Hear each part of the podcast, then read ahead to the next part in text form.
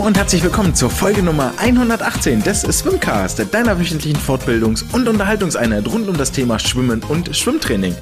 Mein Name ist André und am heutigen Tage wird das Unterhaltung viel mehr im Vordergrund stehen als die Fortbildung, denn wir werfen einen Blick zurück nach Schweden, nach Heidelberg und nach Westment, was sich in den dortigen Wettkampfbecken abgespielt hat.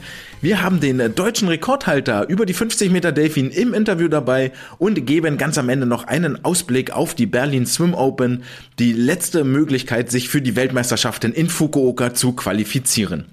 All das erwartet euch heute und wenn ihr noch mehr wissen wollt, dann folgt mir gerne auf den Social Media Kanälen auf Twitter und auf Instagram und wenn ihr dieses äh, kleine, aber feine Podcast Projekte weiter unterstützen möchtet, dann könnt ihr das gerne tun durch äh, Likes, Kommentare, Weitersagen oder mit einem Euro in die virtuelle Badekappe unter paypal.me slash swimcast. Damit nun genug der Vorrede. Ich gebe ab ins Poolhäuschen, denn dort hat sich Luca Nick Armbruster eingefunden und wir reden über sein erfolgreiches Wettkampfwochenende in Heidelberg. Viel Spaß damit. Herzlich willkommen und ich äh, bin sehr, sehr glücklich, dass wir es in dieser Woche tatsächlich äh, noch geschafft haben. Ich sage Hallo Luca Nick Armbruster, dem neuen deutschen Rekordhalter über die 50 Meter Delfin.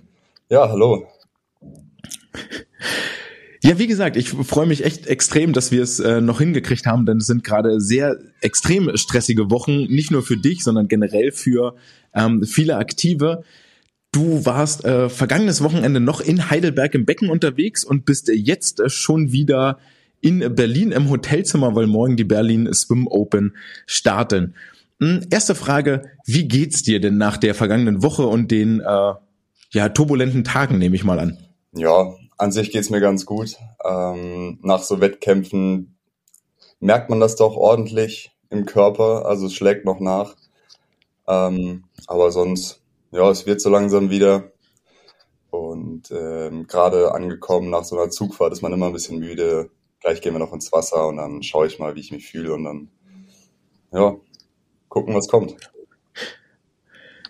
Es ist jetzt äh, Donnerstag 16 Uhr zum äh, Disclaimer. Wie sieht denn der restliche Tag noch aus? Weil es wird ja morgen für dich auch gleich, gleich schon das erste Mal richtig wichtig werden im Wasser. Wie, wie sieht die Vorbereitung noch aus? Heute, heute Abend und morgen früh, wie sind da deine Routinen? Ja, ähm, wir gehen gleich ins Wasser. Wir haben, glaube ich, von 17 bis 18 Uhr Wasserzeiten. Ähm, springen wir da ein bisschen ins Wasser. Dann ja, gucke ich immer, wie ich mich fühle eigentlich. Das mache ich alles sehr spontan ähm, gucken, wie der Druck ist, wie das Wassergefühl ist, ob ich noch irgendwie was Schnelles schwimme, ob ich, weiß ich nicht, noch einen Sprint mache oder so. Ähm, und dann werde ich auf jeden Fall noch zur Physio gehen, weil ich doch noch gut verspannt bin vom letzten Wochenende.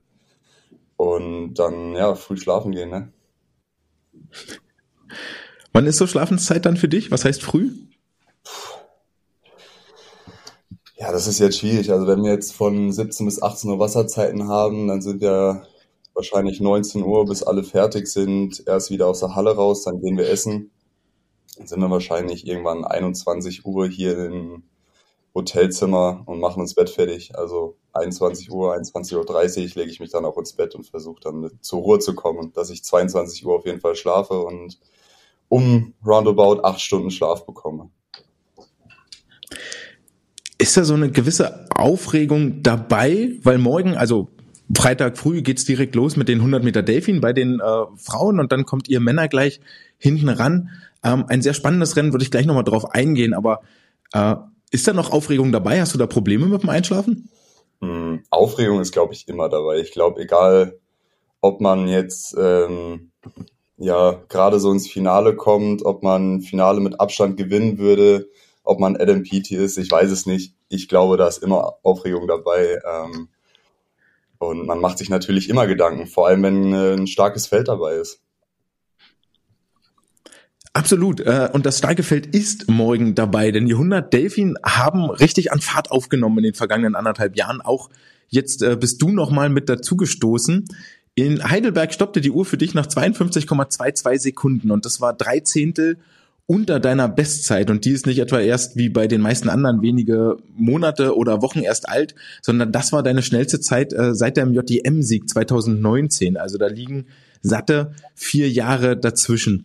Ähm, da, da sind ja noch, wir haben ja gerade die Konkurrenzsituation angesprochen, ja, Erik Friese führt im Moment über die Delfin-Strecken 51,8, dann ist äh, Marius und Ramon, ihr seid da so ungefähr in einem, in einem, ähm, in einem Array, in einer, in einer sehr, sehr engen, ähm, in seiner sehr, sehr engen Zeit. So. Was glaubst du, ähm, was wird am Ende den Unterschied ausmachen bei euch? Ähm, sehr starke Konkurrenz, alles sehr nette Leute. Ähm, als ich gesehen habe, dass Marius Kusch jetzt auch nachgemeldet noch hat, ähm, ist nochmal das Herz bisschen höher geschlagen. Ähm, wenn man eh schon weiß, dass starke Konkurrenz da ist, dann okay, Marius Kusch schwimmt nicht, der ist da seine Zeit in Amerika geschwommen. Und dann sieht man den dann doch plötzlich auf dem Zettel, da war ich erstmal, oh, okay. Ähm, und dann, ich weiß nicht, ähm, Friese wird auf jeden Fall eine starke Zeit machen, auch im Vorlauf schon. Das hat er ja auch schon bewiesen äh, beim letzten Wettkampf. Und dann heißt es, glaube ich, wir haben als erstes wirklich voll da ist, voll wach ist, schon im Vorlauf eine gute Zeit macht und dann die ähm, den Durchschnitt am besten hinkriegt vom Vorlauf und vom Endlauf, der macht das Rennen am Ende. Du hast das äh, Quali-Prozedere gerade angesprochen, genau. Und nur eine schnelle Zeit reicht nicht. Es muss zweimal schnell geschwommen werden. Das heißt, wir haben hier, und für mich als Zuschauer, als Fan auch, als Berichterstatter, schlägt das Herz da extrem hoch, weil wir wirklich uns auf zwei sehr, sehr spannende Rennen freuen können. Seit heute Vormittag, seit wenigen Stunden steht auch fest, dass die deutsche Lagenstaffel für die WM qualifiziert ist. Joscha Salcho sei Dank bei den australischen Meisterschaften. Er war schnell genug, um euch äh, oder um die Staffel mit den Zeiten, die jetzt bereits existieren, unter die Norm zu schwimmen. Das heißt, der Sieger von euch Vieren, der da die, den, den schnellsten Schnitt macht, der wird mit nach Japan fliegen. Ähm, ich meine, du hast Erik schon angesprochen, er war denkbar knapp nur über der WM-Norm geblieben. Ich will dich jetzt auch nicht auf einer äh, Prediction äh, festnageln. Ich glaube, du hast das sehr, sehr gut zusammengefasst, aber da steckt richtig, richtig Spannung drin in diesem Rennen. Und das ist ja, ein guter Einstieg eigentlich in das äh, Wettkampfwochenende. Das jetzt kommt. Du hast eins hinter dir und deswegen sitzen wir auch hier zusammen, denn das war nicht nur über die Delfin-Strecken sehr schnell, auch über die 100 Meter Freistil. Lass uns nochmal bei den äh, Delfin bleiben. Ich glaube, die 100 Meter haben wir soweit besprochen. Viel interessanter sind eigentlich die 50 Meter, wo ich da auch noch einige Fragen habe, wie es denn nun zu der Leistung kam. 23.02, deine Zeit. Hier am Ende den deutschen Rekord von Steffen Deibler eingestellt, der zehn Jahre alt war. 2013 hat er ihn aufgestellt. Ähm, vielleicht als kleiner Fun-Fact, was, weil das häufig untergeht. Damit äh, gab es insgesamt nur 24 Athleten weltweit, die jemals schneller gewesen sind über diese Distanz, als du das warst. Also Chapeau dazu. Danke. Wie, wie gehst du rein in so ein Rennen? Fühlst du das vorher? Das ist eine blöde Frage, aber ich habe keinen Bezug dazu. Mm, du meinst jetzt generell, wie es ist vom, vom Start? Also hattest du das Gefühl, dass du dass du in der Lage bist, so schnell zu schwimmen. Vier Zehntel unter Bestzeit ist eine richtige Welt auf der, auf einer Bahn. Da ist richtig, richtig viel Holz weggegangen. Ja, ähm, es war sehr überraschend, sehr, sehr überraschend. Ähm, natürlich ist diese 23-0 schon äh, jahrelang mein Ziel gewesen und mein Traum. Ähm, eigentlich so eins meiner größten Ziele, die ich je mir so gesteckt habe. Und dem Rennen war es tatsächlich so, ich bin ja davor noch 100 Kraul geschwommen. 100 Kraul war ich aufgeregter als bei den 50 Schmett. Ähm, 100 Kraul waren für mich auch recht wichtig, weil ich einfach eine schnelle Zeit haben wollte und das war für mich eigentlich der Hauptfokus. Wir hatten auch überlegt, ob wir die 50 Meter Schmetterling abmelden sollen, ob ich die gar nicht erschwimme. Ähm, weil wir gesagt haben, ja, nächstes Wochenende ist auch nochmal ein Wettkampf. Ähm, und bei mir ist das eigentlich immer ein bisschen schwierig, wenn ich einen Wettkampf davor schwimme, ob ich nicht vielleicht krank werde, ob ich vielleicht zu fest bin, da bin ich recht sensibel. Und ja, da stand halt zur Verfügung, einfach nur die beiden Hunderter zu schwimmen. Beiden 50er melden wir ab. Ähm, 50 Kraul bin ich auch nicht geschwommen, habe ich auch abgemeldet, aber dann, weil ich nicht wirklich kommuniziert habe, noch, ob ich das jetzt schwimmen soll oder nicht, habe ich es einfach gemacht. Und so bin ich auch an den Start gegangen, ähm, habe mich natürlich nochmal vorbereitet im Finale, hatte jetzt aber nicht große Aufregung, ähm, habe mich dann konzentriert, nochmal versucht, Fokus reinzumachen und dann hat's irgendwie gefluppt. Ja, manchmal fallen die Puzzleteile einfach ineinander. Es gibt ein sehr schönes äh, Sprichwort, ich glaube, die Navy SEALs sagen das, ähm, das heißt, da, wenn, wenn die Situation da ist, dann wächst man nicht über sich hinaus, sondern er fällt auf das Level seiner Vorbereitung zurück, wenn der Druck wirklich groß wird. Ähm, das schließt auch darin an, wo die nächste Frage hingeht. Wie war denn die Vorbereitung für die 50 Delfin? Waren die ein Ziel diese Saison oder ist das ein, ich sag's abfällig, ein Nebenprodukt jetzt gewesen? Es ist ein Nebenprodukt gewesen. Ähm, die Saison war eigentlich ähm, klares Ziel, auf den 100er Strecken wieder zurückzukommen, ähm, meine Bestzeiten zu schwimmen oder besser. Ich hatte mir eigentlich als Ziel gesetzt, meine Bestzeiten einfach nur, die ich hatte, zu bestätigen, weil die ja so lange her sind und äh, ich dann schon recht weit mit meinen Bestzeiten zurückgefallen bin. Und dass das dann irgendwie da passiert ist, war einfach nicht mit zu rechnen und war auch definitiv nicht geplant. Auch über die 100 Meter Strecken ging es äh, richtig vorwärts für dich dann. Ich möchte noch mal auf die äh, Startroutine vielleicht zurückkommen, den Moment. Wenn du dort zum Vorstart gehst, wie, wie sieht das für dich aus? Hast du bestimmte Abfolge an ähm, Handlungen, an Tätigkeiten, die du da machst? Hörst du bestimmte Lieder, immer die gleichen? Ähm, tiefes Durchschnaufen, keine Ahnung, es gibt welche, die, die, die machen den Startblock nochmal trocken. Mm, es hat sich im letzten Jahr geändert. Ähm, davor musste ich immer halbe Stunde vorher voll im Fokus sein, Musik hören, ich muss Stimmung aufbauen, ich muss äh, ja so im Fokus sein und fast schon nicht mit Aggression schwimmen, aber ich muss einfach voll voll kraftvoll mich fühlen und sagen, boah, ich will das jetzt. Ähm, mittlerweile habe ich da so ein bisschen herausgefunden, dass das nicht mehr klappt. Ähm, ich muss da ein bisschen lockerer rangehen und mittlerweile versuche ich einfach nur noch Spaß dabei zu haben, äh, Motivation zu finden, also zu sagen, ja, ich habe Spaß, ich habe Bock dabei und dann einfach versuchen, was geht. Ähm, ja, und beim Startblock, also ich gehe rein, Brille auf, Hose zu, äh, Klamotten aus und dann äh, nass machen. Das mache ich immer. Ohne kann ich nicht. Ähm, mhm. Draufhauen, ähm, auf die Muskeln nochmal, auf den Startblock, tief ein, tief aus und dann Fokus. Sehr, sehr spannend. Hast du dir das ähm, auch mit einem Mentaltrainer zusammen erarbeitet oder war das so dein eigener Try-and-Error-Weg? Nee, das war ein eigener Weg eigentlich, ähm, den ich mir da so erarbeitet habe oder herausgefunden habe, dass das einfach am besten klappt. Und ich glaube, wenn man einmal eine Routine ausprobiert, einen guten Wettkampf hatte, wo die Zeiten gestimmt haben, dann sagt man, das bleibt jetzt auch meine Routine. Ja, die äh, Sportler extrem empfindliche Wesen an der Stelle. Du hast schon angesprochen, das Ziel dieser Saison war es nochmal an deine Bestzeiten ranzukommen und das ist auch, wenn man deine, deine Karriere, ähm, deine Zeiten, deine Entwicklung in den letzten Jahren verfolgt hat, dann gab es diesen extremen Peak bei der JDM und dann ähm, viel Stagnation, ähm, auch mit einigen Ortswechseln verbunden. Ich korrigiere mich gern, ich glaube von Dortmund nach Berlin und dann nochmal von Berlin nach Heidelberg. Nee. Ähm, es ist eine relativ lange Durststrecke. Wie, wie hast du es geschafft, da die Motivation aufrechtzuerhalten? Ja, es war, war ein bisschen anders. Ähm, ich habe in Dortmund ja lange Zeit lang trainiert, bin da zur Schule gegangen, habe da mein Abi gemacht, ähm, habe mich dann von der SG Dortmund getrennt und ja, habe nach meinem Abitur in diesem in der ganzen Stressphase ähm, einfach was Neues gesucht, habe dann Heidelberg ja eigentlich mit in Fokus genommen. Es gab noch zwei andere Stützpunkte, die ich interessant fand.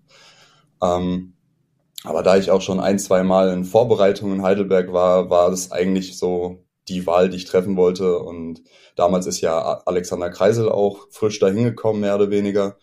Und der ist ja auch ein prima Sprinttrainer. Und dann war das eigentlich so meine Chance. Ähm, und das mit Berlin. Ähm, ich habe auch gleichzeitig halt nach einem neuen Verein gesucht. Und dann habe ich mich einfach ein bisschen umgehört, habe mich äh, erkundigt und ähm, ja, dann ist das irgendwie so entstanden, dass ich zu Berlin gekommen bin. Okay. Mm.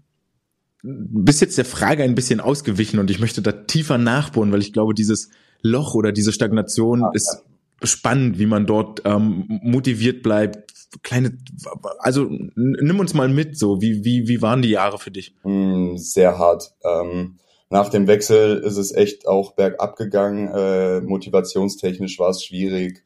Ähm, Ortswechsel ist natürlich auch immer so eine Sache. Neue Leute, die man kennenlernt, äh, neues Umfeld, eine neue Stadt. Ähm, das erste Mal wirklich alleine wohnen. Und da muss man sich erstmal dran gewöhnen. Das dauert wirklich eine Zeit lang. Ich habe auch, würde ich sagen, alles in allem ein Jahr gebraucht, um wirklich mich auch 100% wohlzufühlen dort und zu sagen, okay, das ist jetzt ja meine neue Heimat, ich fühle mich wohl, ich kann hier gut trainieren. Ähm, ja, nach Berlin, äh, nach Berlin, nach Dortmund war es dann auch so, dass ich keinen wirklichen Spaß mehr hatte beim Schwimmen. Es war eigentlich nur noch Quälerei und dann war es auch letztes Jahr irgendwann so weit, dass ich gesagt habe, ich habe eigentlich keinen Bock mehr. Ähm, ich quäl mich hier jeden Tag ins Wasser. Äh, ich würde gerne ein neues Kapitel anfangen. Äh, ich freue mich auf die Arbeit, ich freue mich aufs Studium und dann habe ich am Ende der Saison mit meinem Co-Trainer äh, Pierre gesprochen und er meinte so, jetzt steht die Sommerpause an und du hast zwei Möglichkeiten. Entweder du hörst wirklich auf, fängst ein neues Kapitel an und schaust, was das neue Leben bringt. Oder du machst jetzt wirklich die drei Wochen abschalten, runterkommen, recharge und dann geht's an die Sache ran. Aber dann auch 100 Prozent immer da sein und dann hat er gesagt, wird er mich auch in jeglicher Art und Weise, wie er kann, unterstützen. Und seitdem habe ich auch viel mit dann Pierre trainiert ähm, und es hat mir super viel Spaß gemacht. Ich habe wieder Motivation gefunden. Ich habe im Training gemerkt, dass es vorangeht. Und das hat mich einfach dann motiviert gehalten. Und dann habe ich gesehen, von Woche zu Woche, es wurde besser, es wurde besser, hat mehr Spaß gemacht. Die Serien wurden einfacher, die Zeiten in den Serien wurden immer besser. Und dann, ja, hab, kam ich an einen Zeitpunkt, wo ich gedacht habe, boah, die Trainingszeiten, die hatte ich so auch noch nicht. Ähm, das können eigentlich nur gute Wettkämpfe werden. Und dann packt einen der Ehrgeiz und äh, dann ging es ab. Dann war ich jetzt leider noch mal anderthalb Wochen krank, ähm, so eine Woche anderthalb vor dem Heidelberg-Wettkampf wo ich dann dachte, oh scheiße, ey, das ist so der Wettkampf, wo es jetzt wirklich um die Wurst geht, wo ich für mich auch bestätigen muss, dass ich es noch drauf habe, dass sich das alles lohnt. Ähm, dann dachte ich mir, scheiße, das kann ja jetzt nicht wahr sein. Ähm, hab mich auch echt schlecht gefühlt. Zwei Tage vor dem Wettkampf ging es dann wieder. Die Zeiten haben wieder gestimmt in der Serie. Ich habe noch mal ein bisschen Krafttraining gemacht, damit ein bisschen mehr Spannung kommt, was ich normalerweise nicht mache, um schon runterzufahren. Aber da habe hab ich mich einfach danach gefühlt dann äh, waren schon die Vorläufe gut. Und äh, ja, die Finals waren dann noch besser. Ja, herzlichen Dank an äh, Pierre, dass er dich äh, offensichtlich gepackt hat und so ja. so super durch die durch die Saison geführt hat. Ist ja auch schön zu sehen, wie Trainer, Sportler, er ist ein, eingespanntes Zusammenarbeit. Das ist sehr schön beschrieben und es hat sich gelohnt für dich, denn auch die 100 Freistil 4911 waren eine neue Bestzeit und hast sich damit auch in die Staffelkonversation für die 400 Freistilstaffel mit ähm, reingebracht und reingeschwommen. Und damit stehen auf einmal drei nationale Spitzenzeiten für dich äh, zu Buche, die dich ähm, wieder deutlich mehr in den, in den Fokus in der Leistung äh, rücken. Das Ganze fällt nicht vom Baum. Ich habe das vorhin schon mal kurz angedeutet. Ähm, die Saison über, du hast jetzt schon gesagt, die, der, die 50 Delfin sind ein bisschen abgef ähm, ähm, abgefallen, waren ein Nebenprodukt. Ähm, auch wenn man da aber hinguckt auf das Rennen nochmal, sich das anschaut, dann wird schon deutlich, dass zum Beispiel der Anschlag wirklich exakt passt. Also da war keine Luft mehr. Das war exakt der Zug, der dorthin gehörte und der passt auch in den Rhythmus. Da war wenig Anpassung dabei. Ähm, macht ihr euch da explizit Gedanken darüber, über Startsprung, wie viel Kicks nach Start, nach Wende, die Züge, wann wird geatmet und so? Ähm, kannst du das beschreiben? Ja, na klar, also ich glaube, der Schwimmsport ist mit einer der detailverliebtesten Sportarten überhaupt, der technikverliebtesten Sportarten. Da geht's um jeden Zentimeter, um jede kleinste Handbewegung, um jeden kleinsten Spalt zwischen den Fingern zum Beispiel. Also da macht man sich natürlich um jede einzelne Bewegung Gedanken. Ähm, sei es der Start, sei es ein Eintauchloch beim Start, sei es dann, wie viele Kicks mache ich überhaupt. Kick ich lieber 12 Meter, kick ich 15 Meter, kick ich 10 Meter, was bringt mich da am besten nach vorne. Ähm, und ich würde auch sagen, dass bei den 50 Schmidt das ein nahezu perfektes Rennen war. Ähm, die 15 Meter Zeit war schnell, die 10, 25 Meter Zeit war schnell. Ähm, so schnell hatten wir es eigentlich selten gestoppt, wenn überhaupt. Ähm, und ich denke, dass wir da auch gut vorangekommen sind, als wir mit Pierre und Alex und Mareike, meiner Krafttrainerin, zusammengesessen haben und evaluiert haben, wie äh, gestalten wir die Saison. Und dann haben wir einfach an den Schwachstellen gearbeitet. Und ja.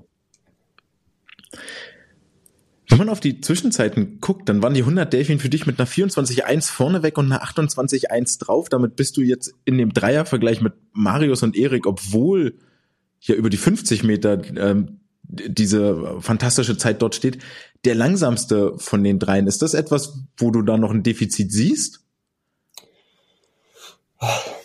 Mhm.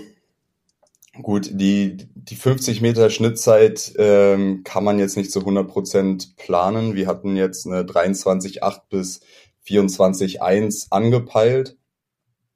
Ähm, dass es dann eine 24-1 war und nicht eine 23-8 war dann einfach wahrscheinlich eine Gefühlssache. Ich bin auch nicht ganz zu 100 Prozent ins Rennen reingekommen. Die 50 Meter haben sich einfach viel besser angefühlt als die 100 Meter.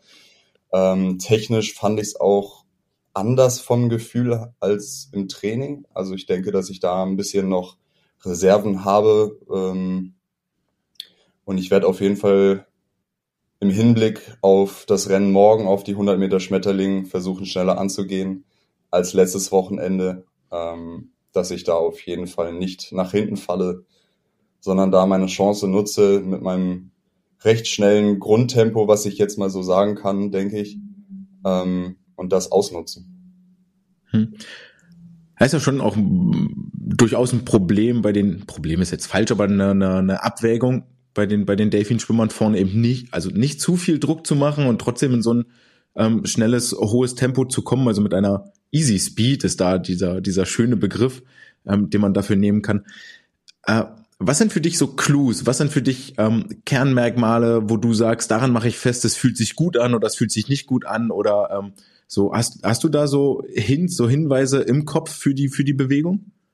Hm, ich würde sagen, dass es eher einfach ein Gefühl ist. Entweder es fühlt sich wirklich gut an oder nicht. Ähm, ob das jetzt kleine technische Sachen sind, äh, ich weiß nicht, ob, da denkt man eigentlich nicht groß dran. Klar, es fällt einem auf, ähm, aber ich glaube, dass es hauptsächlich einfach wirklich nur ein Gefühl ist, dass man das daran festlegt und sonst, ja, weiß ich nicht. Okay. Es ist immer ein bisschen schwierig zu sagen. Also so ein Wettkampf, im Nachhinein erinnerst du dich nicht zu 100 Prozent an jede einzelne Sekunde. Ähm, es ist mehr ein Gefühl, als wirklich, dass du dauerhaft nachdenkst, was mache ich jetzt genau, wie tauche ich ein mit den Fingern, wie ist mein Abdruck, ähm, sondern man macht einfach. Das ist so einfach die Erfahrung.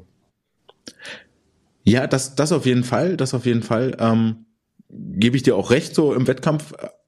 Aber in der Vorbereitung dahin guckst du ja schon, dass du eine gewisse Zuglänge sicherlich kommst, dass du eine gewisse Frequenz triffst, ne? so wie du auch gesagt hast, der, der Angang zwischen 23,8 und 24,1 ähm, soll er liegen. Also da, da, da zielt man ja schon hin und ähm, lernt ja dann auch über die Erfahrung, okay, ja, vermutlich ist es, am Ende ist es dann auch wahnsinnig viel Gefühl. Das, das, das steht völlig, völlig außer Frage. Also gerade, ja, du springst nicht rein über die Delfin und sagst, ah, ich muss hinten ein bisschen länger drücken. Das ist, also ich glaube, wenn, wenn der Detail gerade dann Nachdenken erreicht ist, dann liegt der Fehler noch ein bisschen woanders. Lass uns den Blick nach vorne richten, ein ähm, nicht so wahnsinnig weit auf die nächsten drei Tage, auf den äh, Wettkampf jetzt in Berlin. Wenn die 100 Meter Delfin vorbei sind am Freitag, äh, ist das dann so ein bisschen, dass schon Spannung abfällt oder was kommt dann noch für dich und welche Bedeutung haben die nachfolgenden Rennen noch? Ja, ähm, ich würde sagen, dass auf jeden Fall ein bisschen Druck nachlässt und man ein bisschen entspannter ist. 100 Schmett ist ein spannendes Rennen, sowohl da ein starkes Feld einfach dabei ist, starke Schwimmer, aber auch, weil es einfach eine sehr emotionale Strecke ist. Ich meine, 100 Meter Schmetterling ist so meine Hauptstrecke immer schon gewesen. Und ähm, da hat man natürlich dann am meisten ja, Angst, sage ich einfach. Ähm, am meisten Aufregung, das trifft's besser. Da werde ich auf jeden Fall entspannter sein, aber es folgen auch noch sehr spannende Rennen, auf die ich einen großen Fokus setze.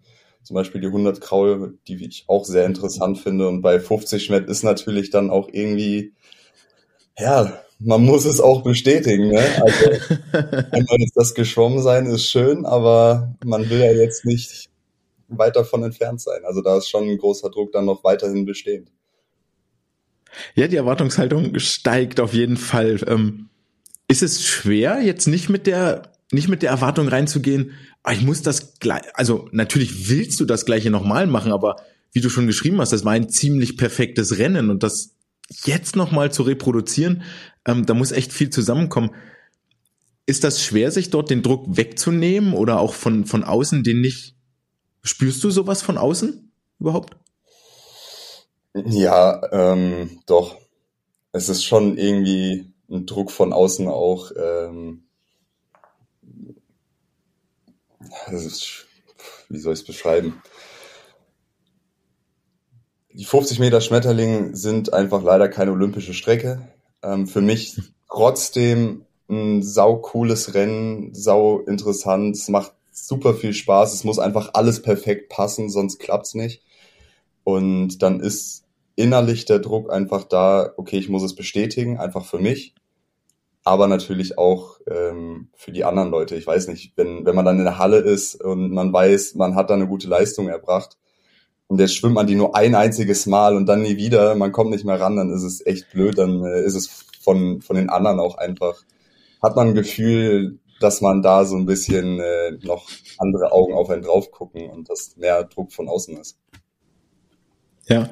Hast du ein, hast du einen Zielbereich, in dem du landen möchtest? Über die 50, über die 100 Delfin, über die 100 Freistil? Ja. Gerne alle drei. Also, ich fange mal anders an. Ähm, mein Ziel für den Wettkampf ist es eigentlich, die Zeiten zu bestätigen, die ich jetzt letztes Wochenende geschwommen bin.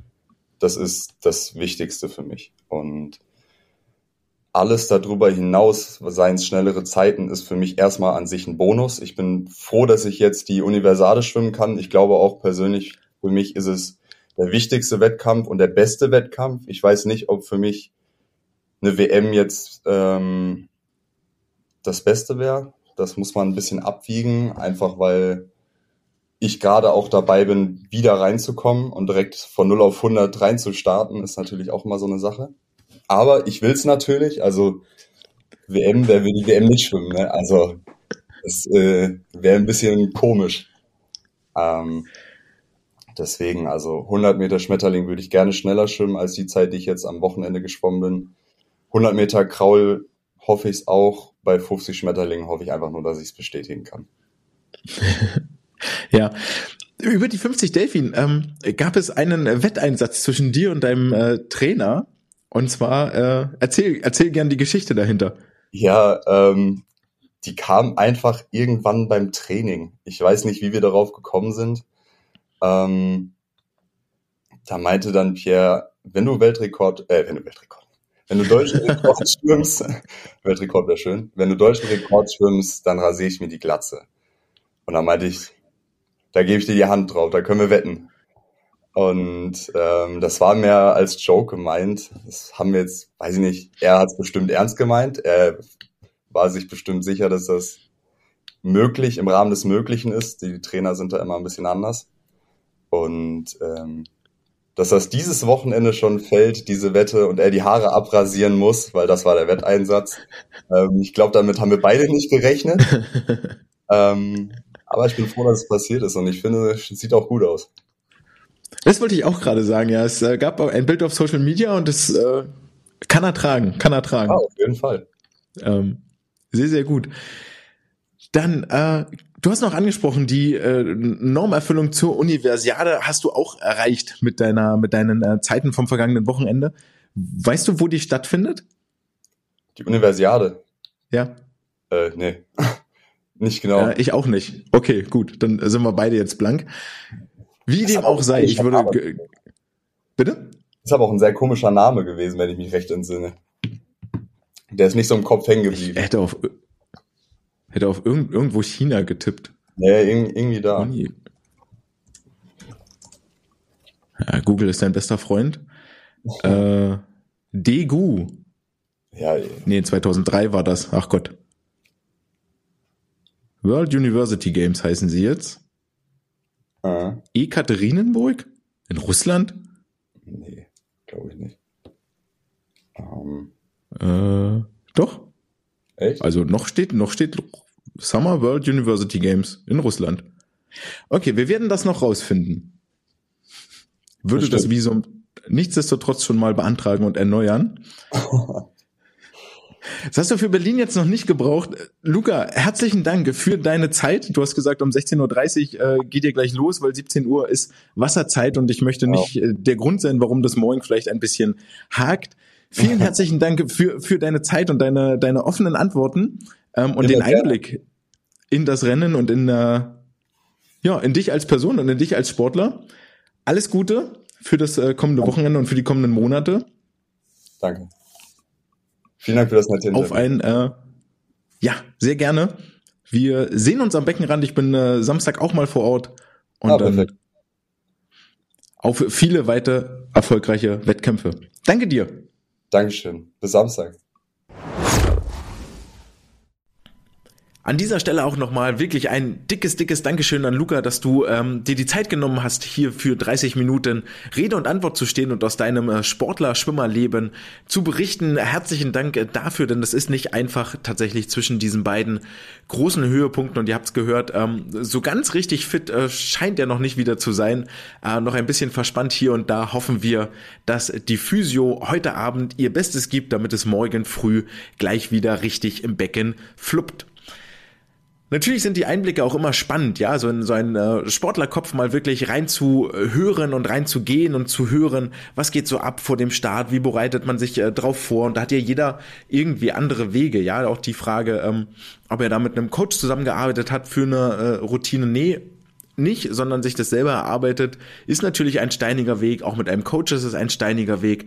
Aber auch das kann zum Erfolg führen. Und wichtig natürlich auch das Umfeld drumherum. Ja, der, der Trainer spielt eine ganz, ganz große Rolle in der Sportlermotivation und in der Ansprache an die Sportler und Sportlerinnen. Ähm, auch das ist hier, glaube ich, wirklich nochmal deutlich geworden. Natürlich auch völlig deutlich, ähm, jeder, der da auf den Startblock steigt, springt rein und möchte irgendwie sein Bestes geben.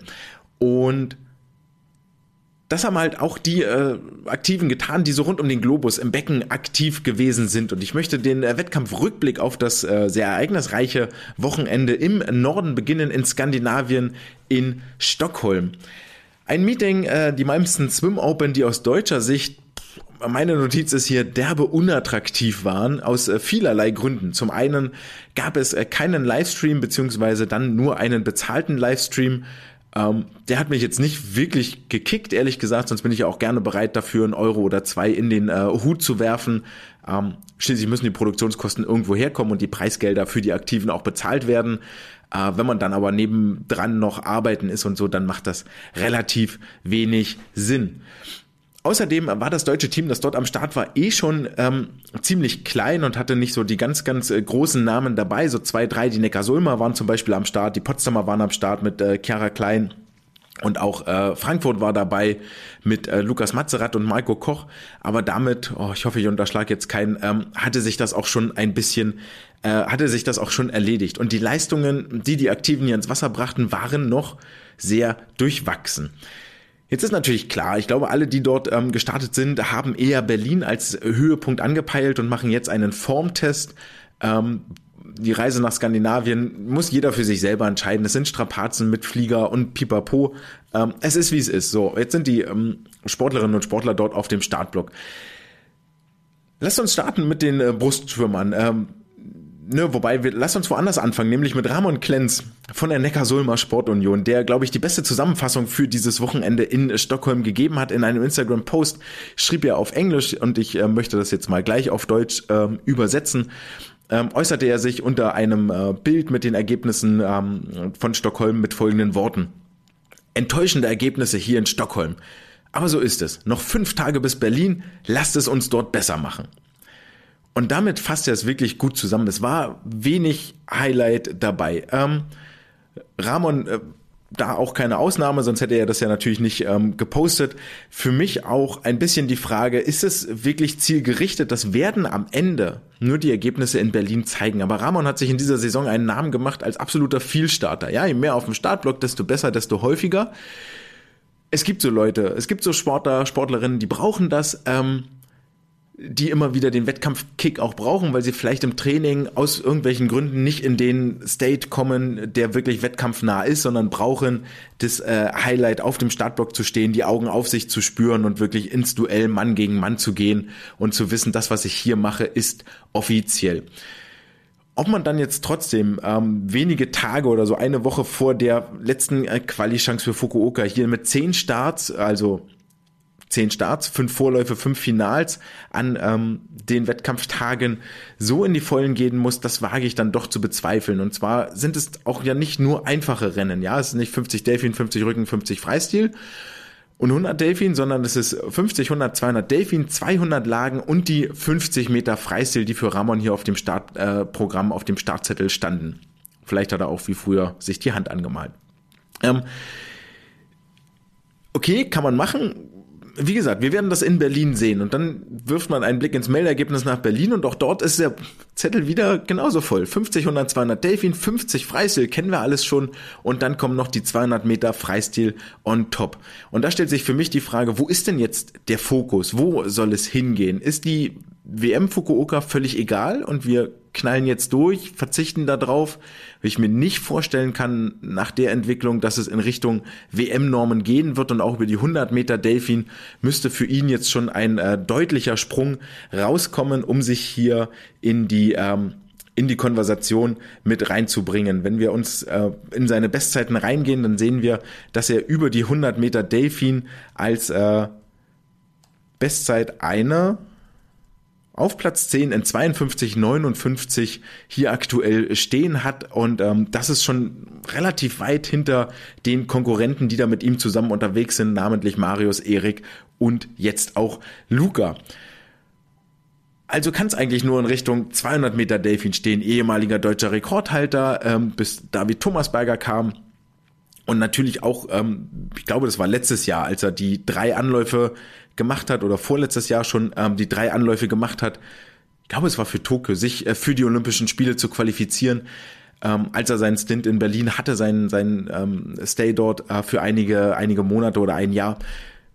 Klar, da kam viel zusammen, ja, Autounfall, ähm, dann war er leicht verletzt, angeschlagen, wird dann beim vierten Start in drei Wettkampftagen werden die 200 Delfin auch irgendwann nicht mehr besser. Das Learning ist ja da. Und jetzt gehen wir wieder hin und sagen, pass auf, drei Wettkampftage, fünf Starts kannst ja davon ausgehen, das Niveau hat er, wird also über jeden Start auch ins Finale kommen. Gehen wir wieder auf zehn Starts und hoffen, dass irgendeiner davon als Lucky Punch dich für irgendwas qualifiziert? Das, das kann es nicht sein. Also das finde ich echt extrem schwierig. Das Gegenteil fährt ein bisschen Henning Mühlleitner, der ähm, deutlich weniger, gleicher Verein, aber deutlich weniger Starts hat, über die 400 Meter Freistil jetzt hier in Stockholm 351,5 geschwommen ist, letztes Jahr bei der WM auf Platz 11 landete mit einer 347, also viereinhalb Sekunden dieser Zeit im Moment hinterherhinkt. Dazu muss man aber auch sagen, ähm, dass er auch im letzten Jahr, als es Richtung WM ging, da war er gesetzt aufgrund seiner Olympiaergebnisse, hatte er im Vorfeld dieses Höhepunktes auch bei weitem keine guten Ergebnisse erzielt und die 347 war dann schon eine sehr, sehr, sehr gute Zeit, die in dem aktuell extrem starken 400 Meter Freistilfeld zu Platz 11 gereicht hat und nicht für eine Finalteilnahme.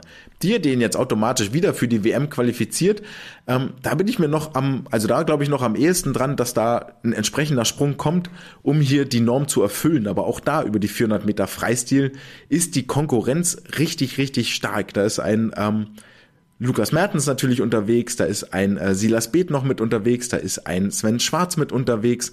Äh, das sind alles, ja, das ist alles, alles kein Fallobst. Ich glaube, da können wir uns mal ganz solide drauf einlassen. Ähm, wer da sonst noch mit auf dem Startblock sein wird, das werden wir gleich am Ende der Folge noch mit besprechen. Insgesamt, naja, machen wir jetzt, jetzt habe ich sie einmal gefunden. Also es ist äh, über die 400 Freistil sind gemeldet. Sven Schwarz, Lukas Mertens, Florian Wellbrock, Silas Beeth als direkte Konkurrenz. Dann natürlich Henning Mühlleitner. Dazu kommt noch Oliver Klemet. Und dann haben wir schon sechs Sportler, die sich um einen Startplatz eigentlich streiten. Ich glaube, Lukas ist da gesetzt. Huh, das ist echt taffe Konkurrenz im Moment hier. Und ähm, naja, Henning hat da durchaus eine Chance, aber da muss noch einiges passieren dass ich Ergebnisse komplettierte und dann mache ich auch schon einen äh, Deckel drauf auf die deutsche Sicht in Stockholm. Lukas Mazerat, der in 1.0066 die 100 Meter Brust zwar für sich entscheiden konnte und sich äh, sehr gefreut hat über diese Goldmedaille, völlig zu Recht. 1.0066 ist jetzt auch eine ordentliche Zeit und ist auch gar nicht so weit weg von der Norm. Ich glaube, die liegt bei 59,99, wenn ich da jetzt nicht ähm, völlig falsch gewickelt bin na doch, ein bisschen falsch bin ich gewickelt, liegt bei 59, 49, eine Zeit, die für Lukas durchaus im Bereich des Möglichen ist. Und ich glaube auch, ähm, zumindest ist es die Erfahrung aus den letzten Jahren mit seinen Steigerungen vom Vorlauf zum Finale, ähm, dass es dort immer für ihn noch ein bisschen schneller ging, dass das in Berlin jetzt klappen wird und da Stockholm tatsächlich nur ein Zwischenweg war. Er äußerte sich in der aktuellen Ausgabe von der Swim and More, dass er eher in Richtung 58 Sekunden schielt. Und das ist dann doch noch eine ganze Ecke weg. Also es sind, ja, ne, Mathe, Mathe Grundkurs, äh, 1,7 Sekunden, die ihm da noch fehlen. Nichtsdestotrotz, deutsche Brustspitze, ähm, das Feld ist nach dem Rücktritt von Fabian Schwingstögel auch da erheblich äh, geschrumpft. Wer sollte das sonst auch sein? Da die Lagenstaffel sich aktuell ja schon qualifiziert hat, Joscha Seicho sei Dank, sei nochmal erwähnt an dieser Stelle, ähm, kann Lukas wohl schon mal das Visum ausfüllen lassen für die Einreise nach Japan. Jetzt habe ich gerade eine kleine Einschränkung gesehen und nämlich gesagt, die, den, den deutschen Deckel mache ich drauf auf den Wettbewerb in Stockholm, denn es gibt mindestens einen Start. Sarah Sjöström war natürlich auch dabei, richtig gut, wie immer, wahnsinnig schnell unterwegs. Aber es gab noch einen Iren, der echt zu überzeugen wusste und das war nämlich Daniel Wiffen. Der hat mal richtig rasiert hier in äh, Stockholm. Über die 1500 Meter Freistil schwamm er in 14,34 ins Ziel. Das ist nicht nur richtig schnell, sondern das ist schon wahnsinnig, wahnwitzig schnell. Damit ist er der viertschnellste Schwimmer, der jemals über diese Strecke angetreten ist, also noch vor einem äh, Flo Wellbrock, noch vor einem Lukas Mertens. Ähm, damit natürlich sich gerade in die absolute Top-Position für die WM geschwommen. Aber nicht nur die äh, 30 Bahnen liegen ihm, sondern auch die halbe Distanz, die 16 Bahnen, die 800 Meter Freistil. Dort besiegt er einen gewissen Mikhailo Romanchuk, der das durchaus auch schwimmen kann, äh, diese Strecke. Äh, musste dennoch äh, Daniel hier mit drei Sekunden Vorsprung gewinnen lassen. Die Zeit für Romanchuk 7,47 und auch das ist schon ziemlich gut. Die Zeit für Daniel 7 Minuten 44 und das ist auch richtig, richtig schnell. Die 400 Freistil dann noch als Schmankerl obendrauf in 3,44. Und wenn man da so Bilder sieht von Daniel, dann sieht man, dass er, wenn er links nach rechts die Arme aus klappt, kann er beide Leinen festhalten. Das ist schon mal safe. Ähm, naja, und dann hat er in den letzten Jahren eben entsprechende Leistungssprünge gemacht durch äh, fleißiges Training. Zu diesen Langstrecken in dieses Pulk von, und das fällt mir fast gar nicht anders ein auszudrücken, ähm, für mich gerade das spannendste Rennen auf der Männerseite. Die 1500 ist ein Bobby Finke, es ist ein Paltrinieri, es ist ein Wellbrock, es ist ein Mertens. Ein Daniel Wiffen hat sich jetzt noch mit in die Verlosung äh, geschwommen. Dazu kommt noch in Australien ein gewisser Sam Short, der gerade bei den australischen Meisterschaften, die, Spoiler, keine WM-Quali waren, die kommt erst noch, aber über die 800 Freistil in 7,42 angeschlagen hat, also nochmal zwei Sekunden schneller als Daniel und über die 400 Freistil eine 3,42 geschwommen ist, eine Zeit, die man nicht so oft, um ehrlich zu sein, ich glaube noch nicht mal zehnmal bisher in der Welt, äh, in der Weltgeschichte auf dem Anzeigeboard gesehen hat. Also da wächst einiges ähm, heran und wir können uns auf extrem, extrem spannende Welttitelkämpfe freuen. Soweit Stockholm. Lasst uns rüberspringen nach Westmont, denn dort gab es äh, Deutlich bessere Zeiten von den deutschen Athletinnen und Athleten. Völlig klar, denn alle, die in den USA am Start waren, außer Erik Friese, hatten auch geplant, nur hier in den USA an den Start zu gehen. Also da ging es richtig um was. Und die, ähm, der Konjunktiv mit hatten oder die Vergangenheit mit hatten impliziert schon, da gab es wohl ein paar, ähm, ein paar Holprer, ein paar Hiccups, ein paar Schluckäufe, Schluck, Schluck auf, ja, Schluck auf, wie auch immer die Mehrzahl ist. Ähm, die jetzt dafür sorgen, dass äh, der ein oder andere Sportler nochmal auf den Wettkampfblock steigen muss. Lasst uns auf der Frauenseite beginnen, denn äh, dort haben wir eine Brustschwimmbank im Moment ins Wasser, namentlich Anna Elend, die über die 100 und 200 Meter eine absolute ähm, Granate ist und hier ihre Weltambitionen untermauert hat. Anna gewann die 100 Meter Brust in 1.06.59 mit einer ziemlich, äh, nee, gewann nicht die 100 Meter Brust, gewann Bronze über die 100 Meter Brust. Worauf ich eigentlich hinaus will, ist ihre Renneinteilung. Und das ist für mich eine Thematik, die wir vielleicht mal adressieren sollten hier an der Stelle. 31,5 erste Bahn, 35,1 zweite Bahn. Wir erinnern uns zurück an die Weltmeisterschaften in Budapest im vergangenen Jahr, die für sie mit dem Vize-Weltmeistertitel endeten, also einem herausragenden Erfolg, wo sie aber nach der ersten Bahn, glaube ich, als letzte angeschlagen hatte. Damit hat Deutschland durchaus Erfahrung. Auch eine Britta Steffen hat damals bei ihrem Olympiasieg 100 Freistil als letzte gewendet. Aber man muss es ja nicht immer so unfassbar knapp machen. Sie war nämlich mit der 35.1 die schnellste, die auf der zweiten Bahn dort unterwegs war. Einzig die Siegerin Lydia Jacobi war noch ein bisschen schneller. Eine Lily King war langsamer, eine Annie Laser war langsamer. Und das heißt für mich, dass es Anna schafft, hier eine sehr, sehr gute Renneinteilung ähm, zu schwimmen, dass sie ähm, eine gewisse Ruhe hat, vielleicht auch sich inzwischen etwas wohlfühlt auf der ersten Bahn, nicht gleich ähm, so im Fokus zu sein, nicht gleich vorne weg zu pacen. Blieb in ihrer Zeit 1.06 eine Sekunde über dem deutschen Rekord. Und all das, diese Renneinteilung gepaart mit ihrem langen Zug, mit dem Gleiten, das sieht alles wahnsinnig kontrolliert aus, überhaupt nicht hektisch, sondern jeder Zug, jeder Zyklus sehr, sehr durchdacht, ähm, schöner Beinschlag, der Kopf geht mit runter, all diese Sachen, die man versucht seinen Schwimmern beizubringen, macht sie.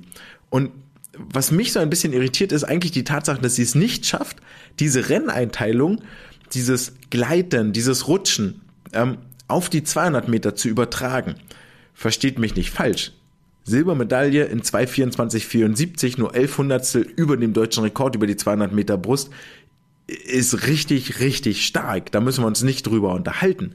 Ähm, das, was mir hier aber fehlt, ist äh, die äh, Konstanz auf den letzten 150 Metern, weil wenn wir dort mal äh, reingehen in die Zeiten und einen etwas detaillierteren Blick darauf werfen, dann stellen wir fest, dass sie auf den ersten 50 32,6, dann eine 36,8, 37,4, 37,9, also sukzessive immer langsamer wird.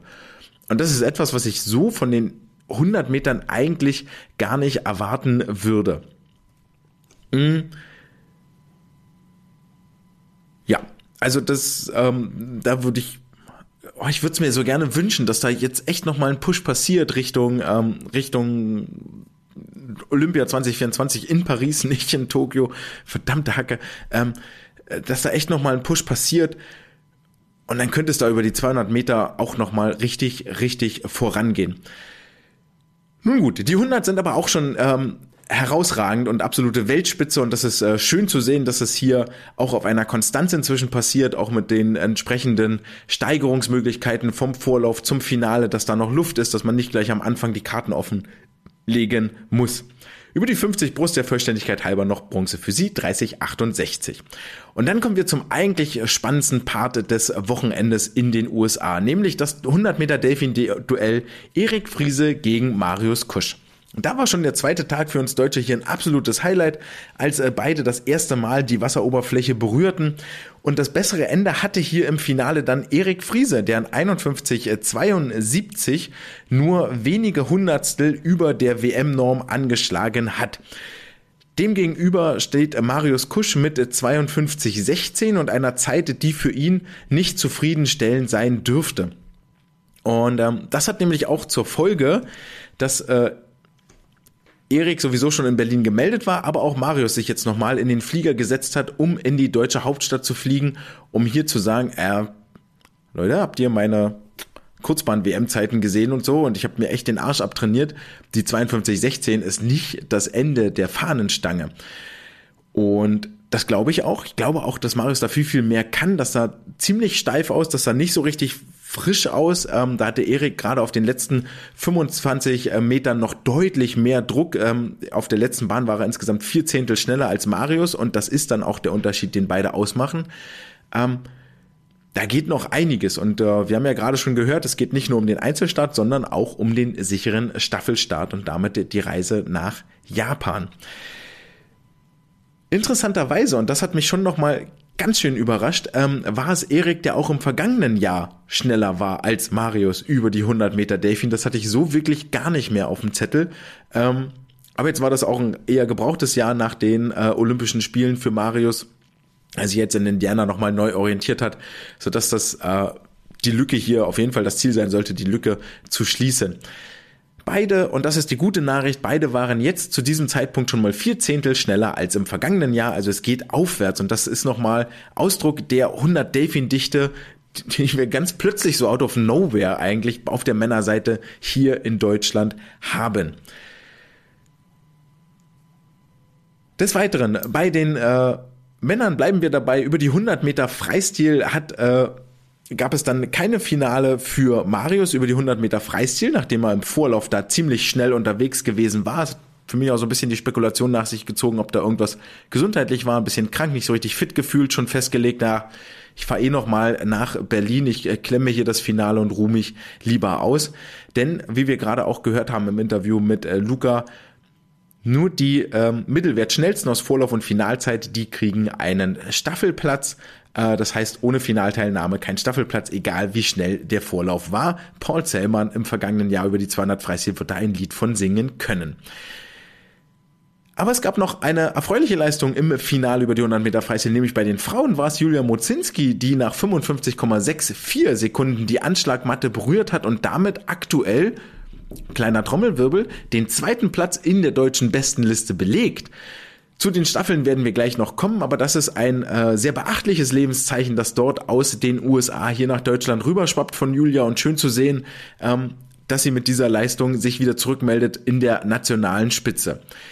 Ebenfalls zurückgemeldet haben sich über die 400 Meter Lagen und das muss auch noch erwähnt werden Cedric Büssing, Julia Görig, Cedric in 4.18.08, sechs Zehntel langsamer als bei seinem äh, JD, als bei seiner JDM-Teilnahme 2021 aber mal wieder deutlich schneller unterwegs als in, als in den vergangenen zwei Jahren, denn das ist seine Zeit, also das ist die schnellste Zeit seit dieser JDM. Dabei sind die Arbeitspunkte auch bei ihm noch relativ klar. Delfin sieht äh, furchtbar aus, 59, 200, Rücken in 106 ist auch wirklich nicht gut, 112, 9 in Brust wiederum ist sehr, sehr gut und die 59 Kraul in hinten, hinten drauf war er der mit Abstand schnellste im ganzen Feld, brachte ihm dann auch final den vierten Platz ein in einem Finale, in dem unter anderem ein gewisser Lian Marchand mitschwamm und dann auf den letzten 100 Metern schneller zu sein als Lian, ist jetzt auch schon mal nicht äh, so verkehrt und ähm, zeugt von einer guten Trainingsbasis. Julia Görig ihrerseits 445,19, ihre schnellste Zeit seit 2019. Ja, äh, damit auch Platz zwei in der aktuellen deutschen Bestenliste. Äh, grundsätzlich erstmal damit, da die 400 Meter Lagen Qualizeit echt flott ist bei den Frauen, das ist eine 4,38, immer noch weit weg, aber Konkurrenz belebt das Geschäft und mit Zoe Vogelmann und unter anderem Kelly Messel oder Noel Benkler ist da durchaus auch Konkurrenz vorhanden. Ihre Schwachstelle im Moment noch so das Mittel, äh, das Brustschwimmen 1,21, mhm, ist so semi reichte trotzdem die 4,45 am Ende für die Bronzemedaille. Selbe Finale, in dem eine gewisse Kim Emily Herkle den vierten Platz belegt in 4,52 mit einem wahnsinnig starken Kraul-Finish ähm, von Kim. Also auch hier scheint es trainingsmäßig wieder aufwärts zu gehen. Damit machen wir den Deckel, drauf, international, klappen das zu, äh, machen die Dusche aus, brauchen wir irgendeine Analogie, die was mit Schwimmen zu tun hat. Ähm, und widmen den Blick in die heimischen Gefilde, nämlich nach Heidelberg. Und Heidelberg war durchaus das deutsche Highlight an diesem Wochenende, vor allen Dingen für die Delfinschwimmer. Luca haben wir bereits ausführlich äh, gehört, aber er war nicht der Einzige, der im, äh, wie heißt es denn, im Doppelschlag unterwegs war wie auch immer. David Thomasberger war nämlich auch richtig flott von der SSG Leipzig. In 200 Delfin dann 1,55,85 im Finale die WM-Norm um dramatische, tragische sieben Hundertstel verpasst, nur acht Zehntel über seinem deutschen Rekord geblieben. Und ähm, ich glaube, nach dem Anschlag ist die Enttäuschung echt groß, weil du willst den Haken dran machen an die 200 Meter Delfin, willst äh, Revanche haben, vielleicht auch nochmal für die verkorksten Olympischen Spiele, wo es nicht über den Vorlauf hinausgegangen ist, was für ihn dann auch im äh, Nachgang äh, zu hören war, dass das an ja, trainingsmethodische Fehler möchte ich jetzt nicht sagen, aber ähm, sie haben so die, die, den ganzen Anfängerfehler gemacht, one step at a time. Du musst den Vorlauf überstehen, um im Halbfinale performen zu können. Und äh, er sagte wohl im Training und im Kopf her haben sie immer nur das Halbfinale geübt, aber nie den Vorlauf und dann ähm, hat es leider nicht gereicht fürs Halbfinale. Also für ihn jetzt hier wahnsinnig knapp vorbei. Die Form stimmt. In Berlin wird da mit Sicherheit noch mal was gehen, zumal ja in Berlin auch regelmäßig das sehr, sehr schnelle Becken gelobt wird. Die 100 Delfin fallen dagegen dann schon ziemlich ab. 53, 36. Wir erinnern uns zurück an die Zeiten 52 oder 51, 7 von den anderen Delfin-Schwimmern. Und da sieht man ganz klar den Unterschied zwischen den 100 und 200. Ja, die 100 können viel mehr über eine Dynamik, auch über eine Schnelligkeit vorne wegkommen. Bei den 200 Metern brauchst du viel mehr Zuglänge, atmest ganz anders, die Kicks sind ganz anders gesetzt, ähm, die, die, sind wesentlich asymmetrischer, wo sie bei 100, bei 50 noch deutlich gleicher sind, alle beide. Also da spricht, kann man durchaus stilistisch schon von einer signifikanten Abwandlung sprechen und dann äh, reicht der 200 Meter Stil funktioniert nicht auf den 100 Metern, die müssen dort anders geschwommen werden und das äh, sieht man hier eigentlich sehr, sehr schön an diesen beiden Zeiten. Dann weiter aus Leipzig, Timo Sorgius dabei, der über 200 Meter Freistil in 1,48 eine Staffelempfehlung abgab. Die 100 Freistil das erste Mal unter 50 Sekunden, schwamm 49,9. Garniert äh, wurden die Leipziger Ergebnisse noch durch Marek Ulrich, 100 Meter Rücken, 54,19. Schwamm damit die gleiche Zeit wie letztes Jahr in Heidelberg, aber immer noch sechs Zehntel langsamer als in Tokio und hat jetzt den Ball zurückgespielt an einen gewissen Cornelius Jahn und gesagt, der Kollege, du warst vielleicht schnell in Rotterdam. Eindhoven? In Eindhoven aber ich bin noch mal zwei Zehntel schneller und muss mich dafür vielleicht noch nicht mal so richtig anstrengen. Es wird zum Duell zwischen den beiden jetzt in Berlin kommen und auch Ole Braunschweig wird dann noch seine Badekappe mit in den Ring werfen. Zu guter Letzt, damit wir nicht nur über Männer reden aus Leipzig, auch eine gewisse Selina Müller glänzte im Jahrgang 2006 mit drei Bestzeiten über die 50, 100 Meter, 200 Meter Freistil. Und wer ein relativ gutes Gedächtnis hat, der wird sich erinnern, ein paar Wochen zurück haben wir über die enorme Leistungsdichte im 2006er Jahrgang gesprochen und da haben wir jetzt noch eine Sportlerin dazu bekommen aus äh, Sachsen, die ähm, sich hiermit einreiht. Gerade über die 100 Meter Freistil sind es jetzt insgesamt sechs äh, Sportlerinnen, die sich innerhalb von sechs Zehnteln über die zwei Bahnen Kraulschwimmen bewegen. Also Herzlich willkommen im wohl aktuell umkämpftesten, äh, ja, umkämpftesten, wie sagt man? Naja, es ist umkämpft. So. Für Hannover am Start war Sven Schwarz, der die 800 Meter Freistil WM-Norm schwamm, entgegen meiner Schande über mein Haupt an der Stelle äh, Behauptung, er wäre hier in Heidelberg gar nicht auf dem Startblock zu finden. Schwamm er natürlich im schnellsten Lauf über die 800 Meter Freistil. WM-Norm wurde danach mit den Worten zitiert, Hauptsache die Norm, das war mir wichtig und jetzt gucken wir, was in Berlin noch geht. Sieben Minuten 50 Sekunden seine Zeit, damit der drittschnellste in Deutschland. Und wenn wir einen Blick auf die Zwischenzeiten werfen, dann fällt da auf, dass die eigentlich noch ziemlich unruhig sind und so um plus minus ähm, sechs, sieben Zehntel schwanken.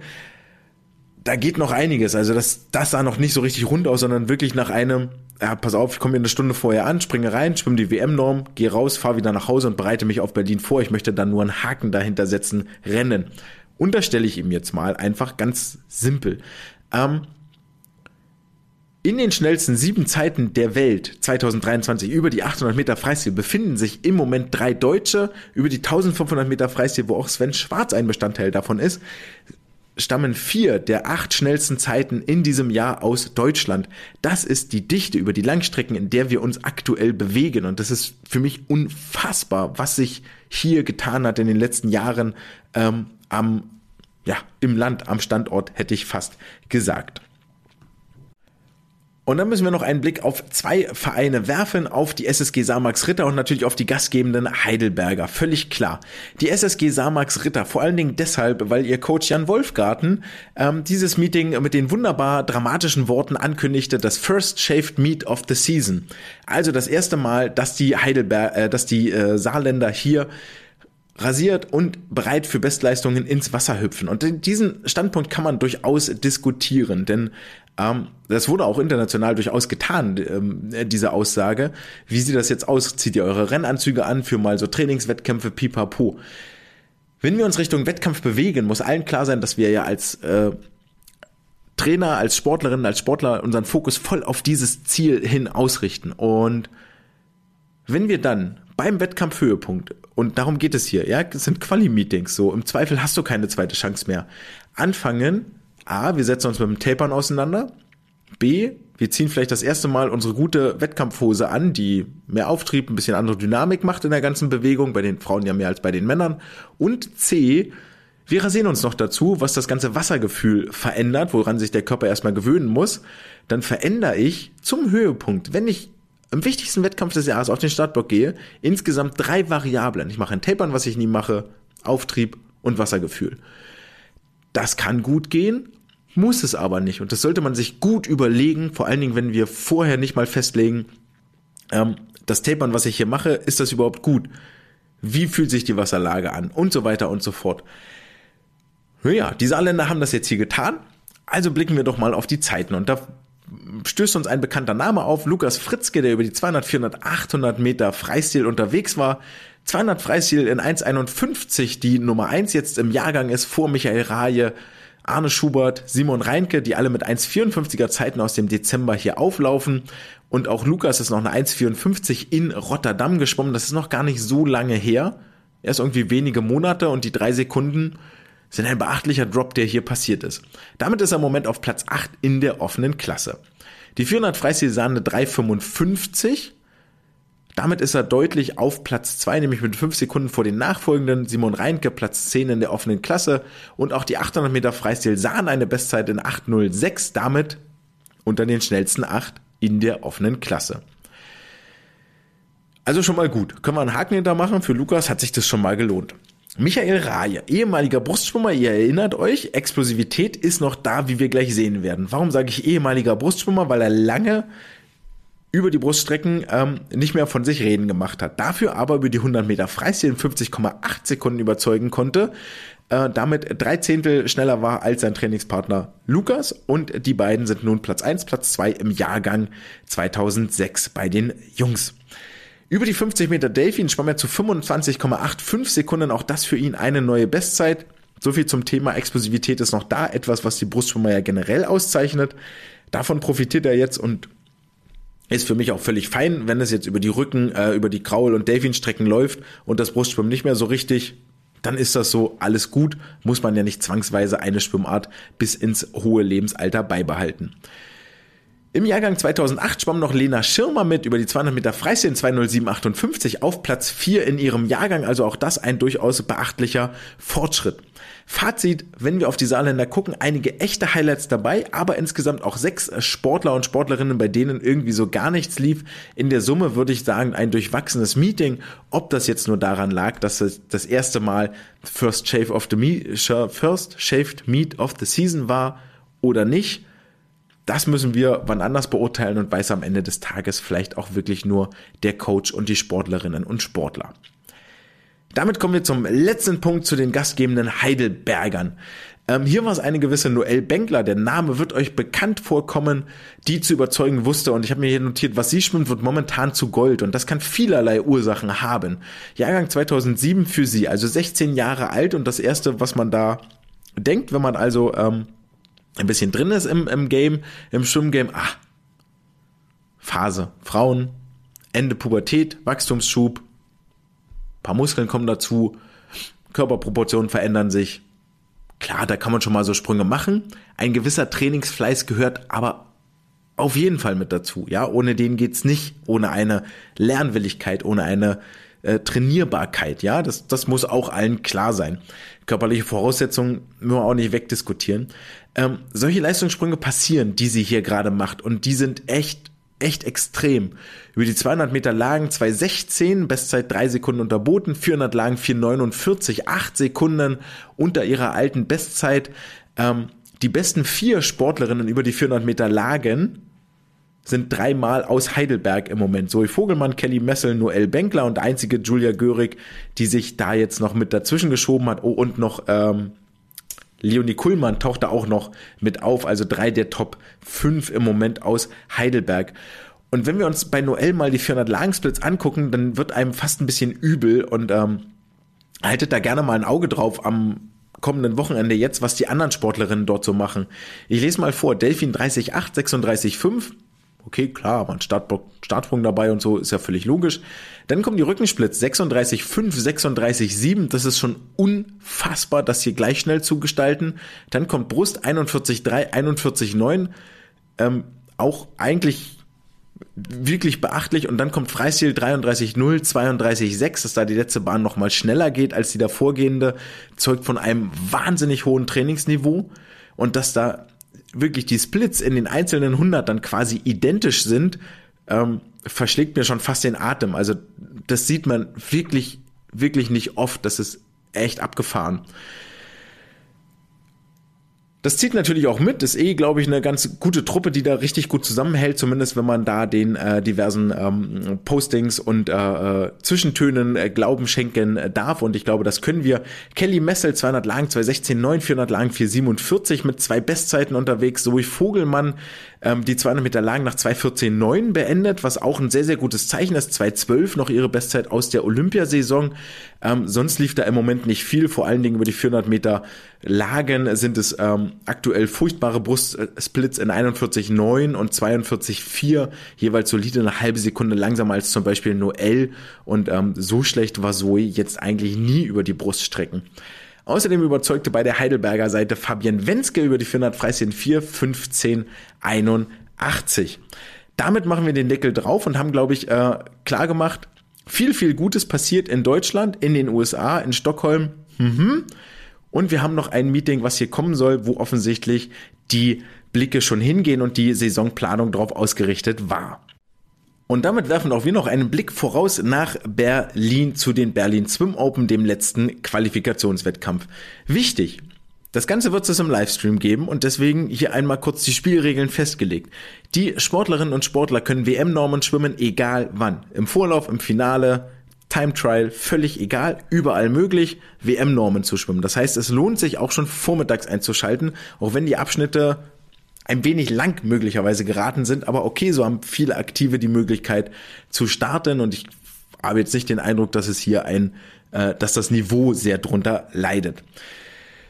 Den Livestream anzuschalten auf Arbeit könnte sich also lohnen. Da kann man dann auch mal fünf gerade sein lassen und dann ähm, läuft es halt nicht ganz so rund. Wir freuen uns auf äh, auswärtige Sportler, die anreisen. Erik Friese dabei, Marius Kusch ungeplant, weil er jetzt muss, weil es in Delphi nicht so richtig lief. Ähm, hier nochmal auf dem Startblock Raphael Miroslav mit seinem einzigen Start in dieser WM-Qualiphase. Auch Hanna Küchler hat sich in den Flieger gesetzt und Max Pilger, da lohnt sich ja schon fast eine Chartermaschine für den deutschen Schwimmverband.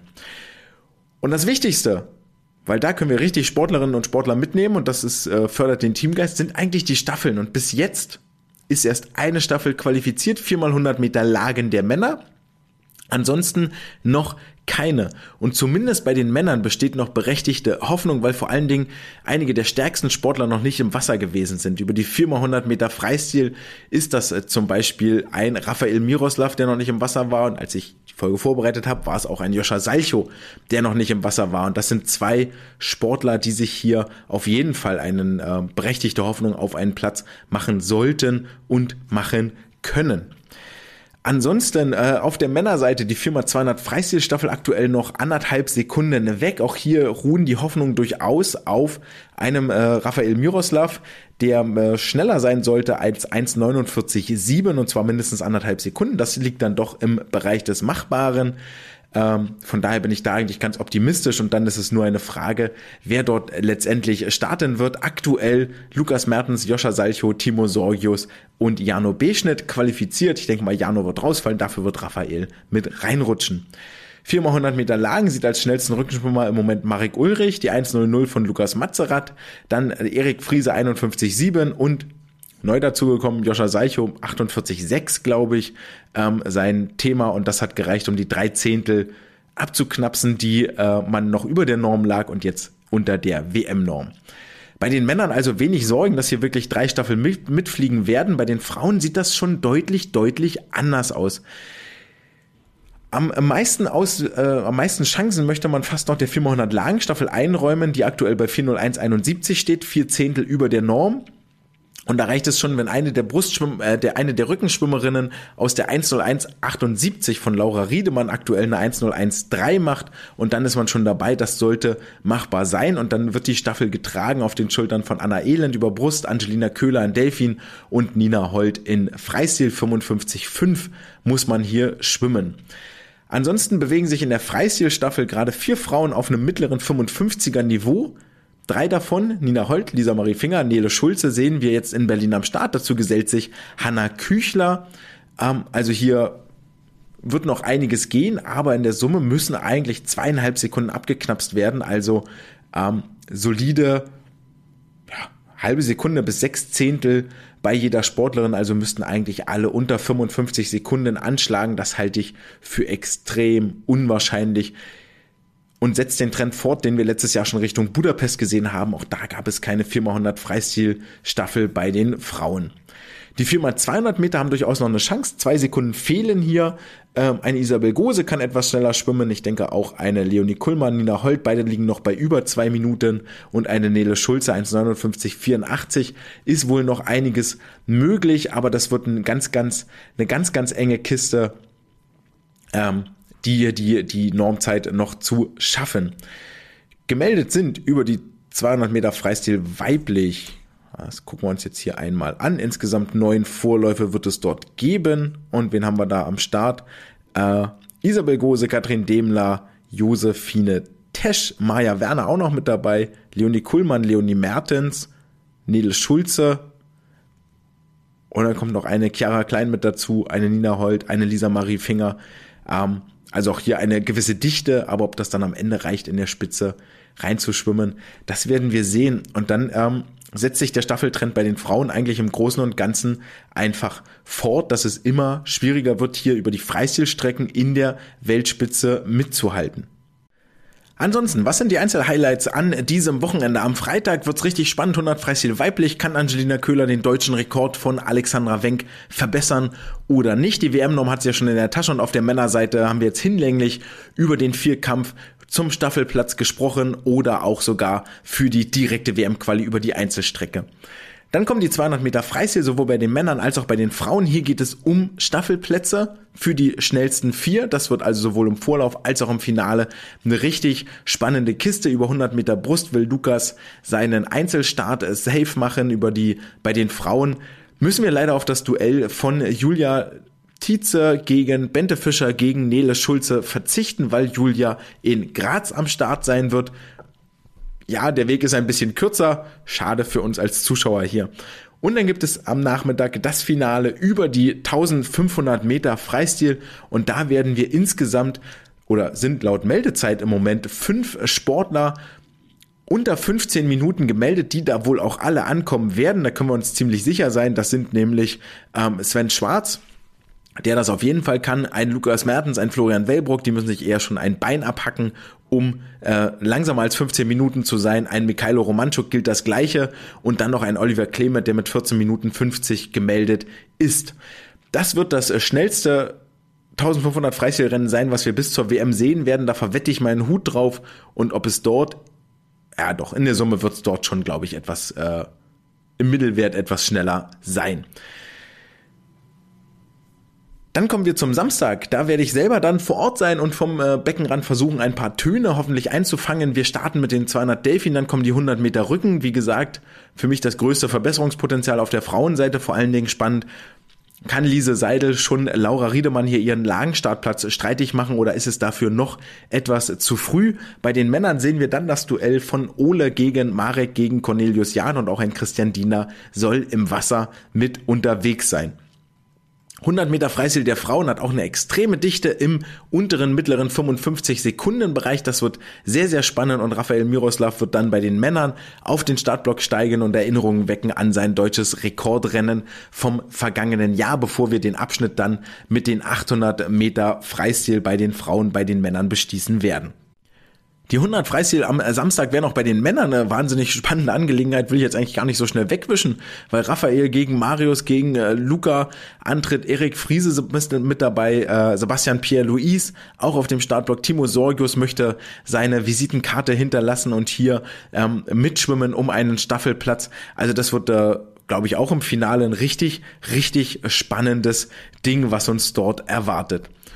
Naja, und dann kommen wir zum Sonntag, das äh, krönende Finale, wie es ja häufig heißt, und das äh, hält folgende Rennen für uns äh, parat. Wir sehen dort die 200 Meter Rücken, die werden jetzt nicht ja, die werden uns nicht aus dem Sessel hauen und nicht dafür sorgen, dass wir uns den Wecker stellen. Aber dann geht's um 10 weiter mit den 50 Meter Freistil. Angelina Köhler hier ähm, wieder unterwegs zusammen mit Hanna Küchler und äh, Lisa Marie Finger.